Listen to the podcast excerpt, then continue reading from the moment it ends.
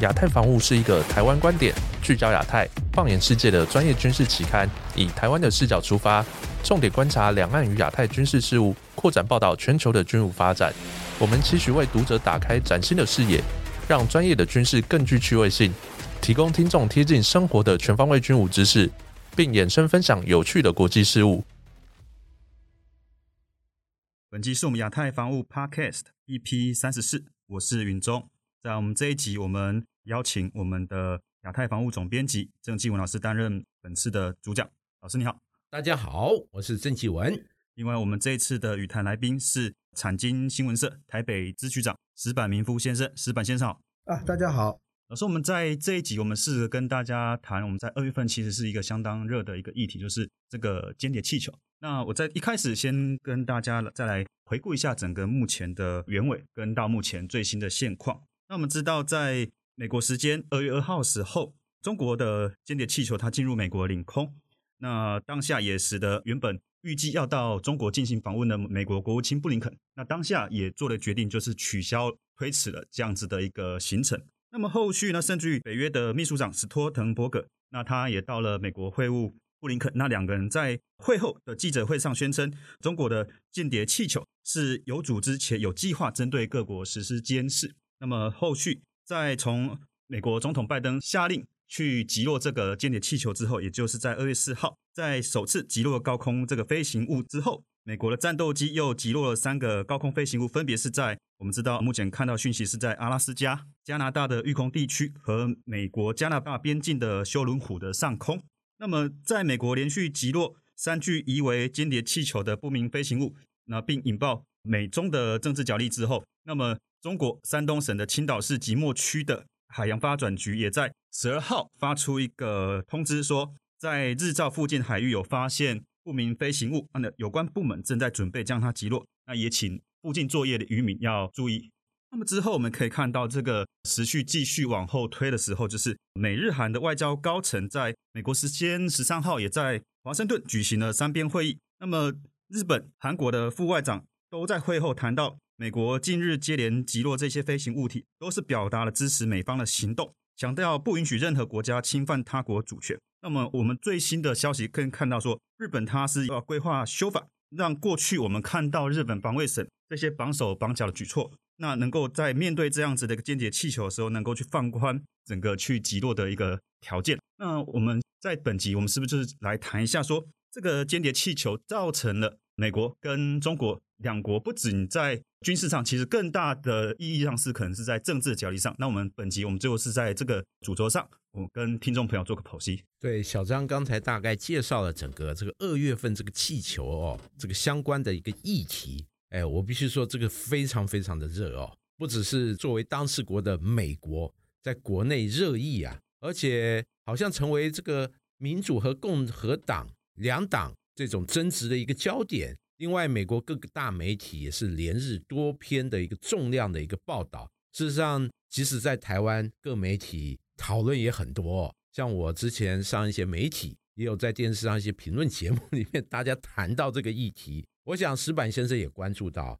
这个小小的气球，当然中国方面是称之为气象气球，那很多媒体调侃是这个流浪气球。但我看美国的官网，特别美国国防部其实定性是 spy balloon，就是间谍气球。哎，小小的气球搅动那么大一池的这个春水哦。那我想请石板先生，截至目前为止，您怎么看这个议题哦？我觉得非常有趣啊。首先，在中国的我们一年多以前，在中国的解放军报上就有整版的报道，他们的气球部队嘛，就是通过这种新的探测方式，中国是把这种怎么说呢？违法的事情呢，当做很光荣的事情来讲啊。呃，首先这这一点呢，就是说，一定是，当然他中国说是民用的，但是到现在为止没有拿出任何的民用的证据嘛。那么其实就是我们认为还是军用的可能性非常非常大的嘛，就是和中国国内的报道也联合在一起。但是它到底有多大的威胁性？其实我也才问了一些日本的方面的专家了，其实日本早就看到了这个已经，而且多少次多少次以后呢，日本的评估是没有危害。就是说，它主要的目的就是说，有可能一个是，当然气象的这情报可以军用可以民用，但是说真的，对日本威胁不大嘛。我的天空上的风向这风的强度被你沾得走，对你也没什么意义嘛。那么日本还是担心的，比如说是不是军事设施被看到？但是现在卫星都可以看到啊，就是 说卫星可以看到的东西，你拿气球再次看到一次，对日本我觉得我没差嘛，有这个感觉吗。但是有一种可能呢，就是说别的国家的卫星看得更清楚，但中国的卫星的技术不好，所以说呢看得不太清楚。他想更靠近一点看一点，所以说有人说中国的气球呢是山寨版的星链啊，就是别的国家有那技术我做不好，我拿气球来顶替。然后呢，这个气球呢，它是我觉得在中国看到媒中国媒体的吹嘘就可看到呢，又是一套骗领导的一个方式，因为他跟领导说我们这个怎么怎么厉害，我们达到了全世界别的国家没有的技术，其实是别的国家不屑于掌握这个技术，是没有什么意思。他把这个弄出来，但是说这个事情，我觉得。而且在很久以前就开始弄嘛，台湾也多少次这个上了台湾上空嘛，因为构成威胁不大，所以大家就是觉得无所谓。但是这一次呢，等于说它本来是个军事事件，如果按军事眼光评估，它没有威胁；但是说把它衍生到外交事件的话，它就会有变成重大的意义了。那我可能就想，比如说我开一个超市，经常有人来偷个橡皮啊，拿个牙刷啊，拿个牙膏啊，这个呢对我来说有一点损失，也不高兴。但是说呢，如我如果为了多雇几个人，多设几个摄像头的话，可能我成本更高嘛，那我就睁眼闭眼算了嘛。但是天天偷东西这个家伙认为这是常态嘛，反正你每次都不管我嘛。这一次拿块橡皮被抓到正着，然后呢，所以说的事情变成外交事件以后，吵得很大很大。啊，确实哦，我觉得这个事件本身已经超脱气球科技本身哦，尤其是这个我也问过一些可能这个有关这个行内的一些这个业者。其实大家就分析到，特别是这个美国发现这一颗这个第一颗气球的时候，其实就有人解读。虽然美国宣称它这个可能三辆公车这么大，哇，这个确实还蛮大。但从上面的目视的设备，比如说一些太阳能板，嗯，可能一些简单的仪器，那就此推测它的功能大致如何。嗯，我想美国军方其实对这个气球，它应该第一时间的反应。蛮能反映出他们认为这个威胁程度，因为当时美国国防部就说威胁不大，他感觉不到立即的威胁，而且单就它简单的太阳能一些设备、一些支架，还有简单的装备，其实它可以做的勤收的能力，我认为行内的人解读是其实比较有限哦，比较有限。毕竟现在卫星科技那么发达，有光学式的，嗯，有合成孔径式的，嗯，还有红外线各种功能的。这个摄像头、摄影系统或侦察系统，尤其是现在鉴别率越来越高，这个就是米级的这种卫星，不管商业的、军用的很多。因此哦，当时的反应就是，哎，这个东西，嗯，危害似乎不这么大哦。我想，美国军方第一时间的反应也充分反映这个特色。但后来其实发展，我认为完全跳脱了这个科技层次本身。对，因此我非常同意这个石板先生讲的，就是这个事情其实刚才你以这个非常生活化的方式来解读这个事件，我认为确实反映了美国人在心态上很不爽的那种感觉。尤其是这个目前美国国内像这个民主、共和两党。它的竞争哎很厉害哦，对，特别是很多国际专家认为，美国的国内政治这种极端化、分歧化加剧，是它内部一个很未来亟待弥合或者解决的问题。而气球事件其实很大程度的放大这个效应。嗯，我想能不能再请这个石板先生为我们解读哦？美中因为气球事件所衍生的，比如说布林肯啊，干脆就顺势 取消。或者推迟到中国的访问，那我就很好奇了。哎，气球事件这样的影响，这个美中之间到底有没有这个意愿缓和双方的这种感觉剑拔弩张或者越来越激化的关系？我觉得大的方向啊是这样，就是说中共的二十大之后呢，其实我中国就走入一个跟世界修好、修复关系的这么一个模式了。二十大之前完全是战狼外交啊。为了习近平，为了夺权，为了就是巩固权力，做很多事情。二十大之后，他这个李强这个新的马上两会之后，三月份就要上台。这个李强内阁，他们想跟国际社会搞好关系，然后把经济发经济是最重要。现在经济非常非常惨，那么跟美国也是到处在递橄榄枝嘛。有人说现在中国往美国递橄榄枝是一捆一捆递过去的，不是一支一支的。然后呢，希望修好关系。那么我觉得作为美国来说呢，它其实呢，我觉得现在对美国最大的头疼啊，就是说乌克兰战争是个无底洞啊。你只要延续一天的话，美国就不停的要把钱拿出来交出去嘛，这个帮助乌克兰。这个已经在国际市场拍胸脯，已经自己称大哥当了这么久的乌克兰一说没钱，你不能不管啊。但是说美国确实是现在的通膨啊，国内的各方面的，以美国也其实真想让乌克兰战争早日结束了。但是早日结束的美国呢，现在最最担心的就是说啊，中国在后面支持俄罗斯，因为中国一旦开始。支持俄罗斯，他哪怕他表面上不说，他下面偷偷支持俄罗斯的话，他可能支持俄罗斯一百块，美国可能要多拿出三百块，因为美国成本贵嘛。美国这场战争不见得会打输，但是中国如果支持的话，让他会让美国消耗消耗很多钱。所以说，我觉得布林肯去中国的最大的理由就是说。稳住这个习近平说，你第一呢不让他支持俄罗斯，第二呢你能不能做个和事佬，或者是怎么样，能够在帮着乌克兰说几句话，让战争早日结束，这是我觉得是美国的最大的国家利益了，当面之急。还有一个是美国是想让中国买美国的国债嘛，但是说呢，现在这有句话叫树欲静而风不止啊，中美双方都想坐起来握手言和，但是这个气球呢不是说最近二十大之后发出去的，二十大之前应该就早就飘出去了。这个事情中国也没把它当事情，美国也知道没把它当事情。然后这个事情呢，突然之间，据说一刚开始是美国的民间人士报看到的，然后美国媒体报的，政府不得不管嘛。然后这个事情一炒热之后呢，会使美国的民众，就是说我我听说啊，就是说在这个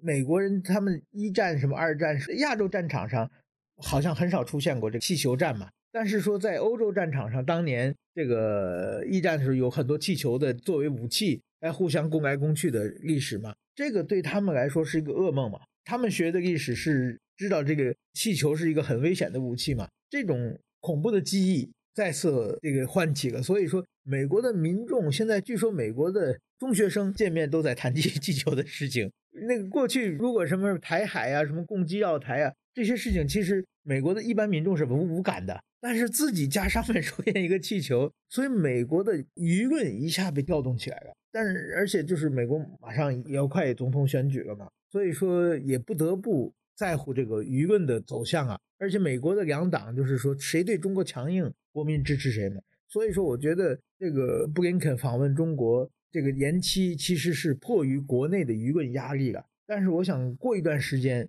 应该还是会去的，因为俄乌战争。和别的问题对他来说是更重要的。对这个我还注意到一个事件哦，这个气球事件不只是中美两国的问题哦，这个话题我觉得就像蝴蝶效应，嗯，一下就辐射到全世界。特别是美国发现气球以后，南美洲也有国家说，哎，我也看到气球了。嗯，那近期这个台湾这边也烧到了。对。就有这个媒体报道，哎，在台北上空是不是也有气球？然后还有媒体这个询问国防部对于气球的态度。那另外近期连日本哎也传出有这样的气球。我想说这个气球好像变成国际性的议题。那这个围绕刚才石板先生一个说法，就是哇，这个中国目前在外交上要跟各国纷纷修好。我也注意到近期哦，这个王毅。到欧洲访问嘛，欧洲多国，哎，最后一站是俄罗斯哦。他在这个整个和各国改善关系的同时，这个气球事件，我认为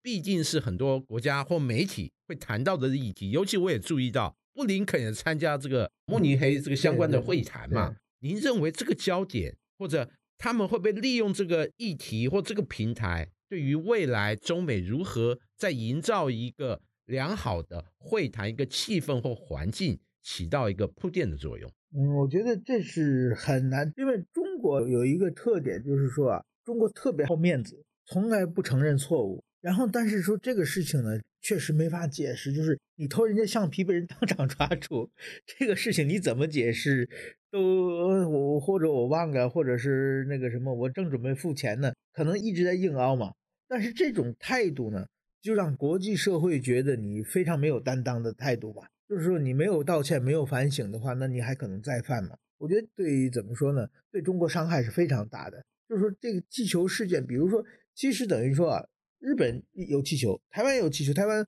好像是最少确认了三次嘛。就是去年好像十二月还在松山机场上面看到过嘛，台湾媒体也没有报嘛，而且台湾民众也不知道怎么回事嘛，这次都知道你偷窥我们嘛，人被偷窥必定觉得不舒服嘛，而且有一个强烈的不安全感嘛，所以说像日本本来就是说，其实日本在各种地方被中国欺负的事情很多哈，就是说到底哪个排的优先？我气球从上面飘过去，如果是无害的气球了，那基本上其实这不是什么大事嘛。对日本来说，比如说是中国的飞弹到日本的这个专属经济区里，这是问题是更严重的。但是说专属经济区离我们家住的很远嘛，大家民众没管，气球可能看到我嘛，看到我中午吃什么便当嘛，就是这些让大家觉得被偷窥这个感觉是非常不好的。所以日本国民消息一传出来，日本国民也觉得那如果就打他。美国打下来了，日本也不得不打嘛。所以说，我觉得今后这个事情就是说，全世界对中国的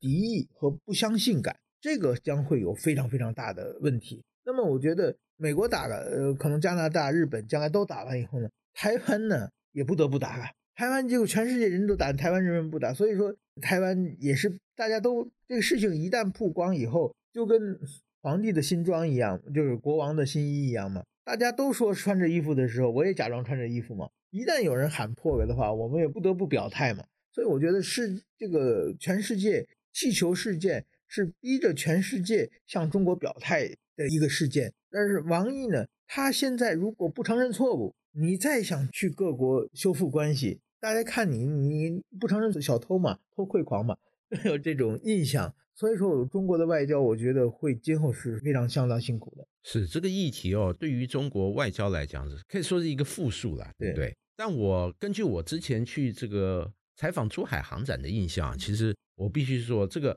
气球应该说广泛来讲，气球算浮空器的其中一项。嗯，哎，那之前一战的时候，您刚才提到是这个飞船，特别是这个一战的时候，德国的这个飞船呐。大量运用在对敌方进行投弹，哎，那此外这几年比较流行这种细流式的飞船，特别是我在历届珠海航展里面啊，这个中国电科集团展出好几款一系列的飞船，它有小有大，嗯，有好几种类型。那事实上，根据我们观察，过去几年其实这种细流式飞船，那可能在南海，在一些中国边境地区有实际在用，因为这种细流式飞船，它可以把这个。以细流的方式把这个飞船拉到比较高空的地方，嗯，哎，上面装有一些探测器，这就变成一个可以这个释放或回收的一个这个机动的这种感测系统，嗯，比如说如果部署在南海，哇，对于它这个岛礁周边的整个空域海情的状况，它就有助于它这个掌握周边的态势哦，也因此。我觉得中国发展这个气球或者相关的科技，事实上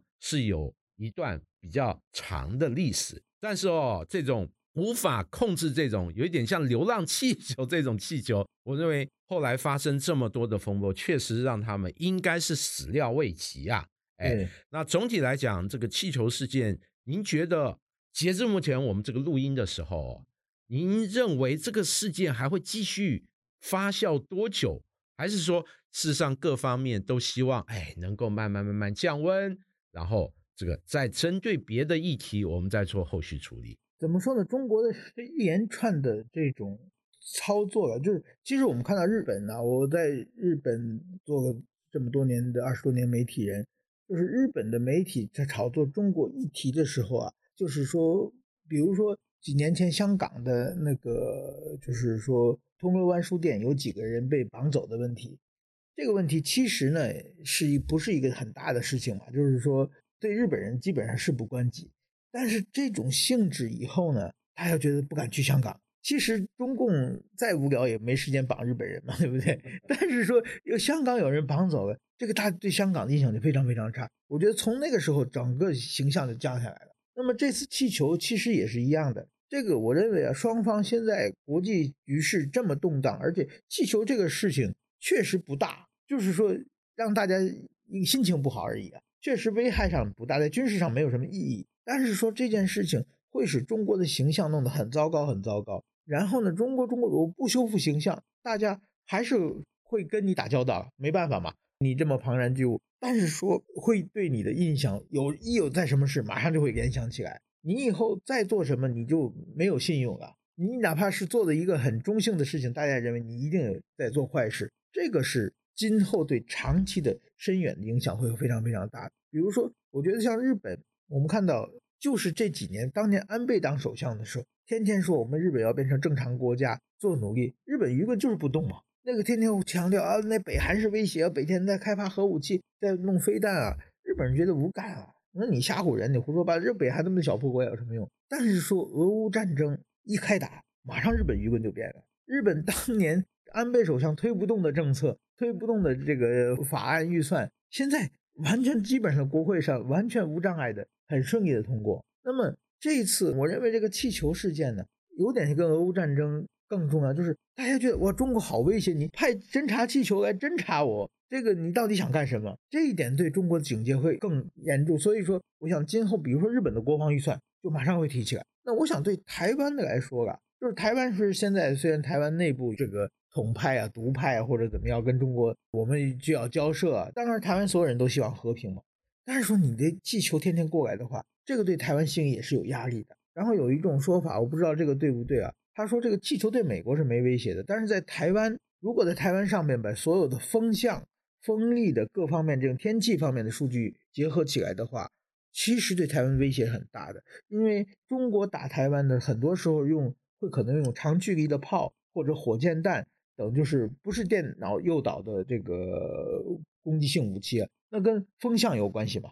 风如果很大的话，这长距离的炮可能就会打歪嘛。他如果把这数据集中好的话，那可能是他命中目标会更精准。这对台湾实质上。是有威胁的，所以这点的话，我觉得还是对台湾的心理有影响，会让大家觉得我们要小心中国，我们要增强自己的国防。对石板先生这个观点，我觉得很有趣哦，特别是就日本国民的感受度来讲，确实这几年来自中国的这个压力蛮大啊。那在气球事件以前，我有注意到日本防卫省过去几年哦，频繁公布解放军基建在东海或者通过第一岛链，甚至这个。通过对马海峡到日本海，甚至这个再穿过金青海峡，甚至后来还有多次与俄罗斯的海军联合围绕日本这个一圈哦。这几年好像每年都会举行这样的一个活动。我想让日本的国民绝对是感受到来自一股这个很大的一个压力哦。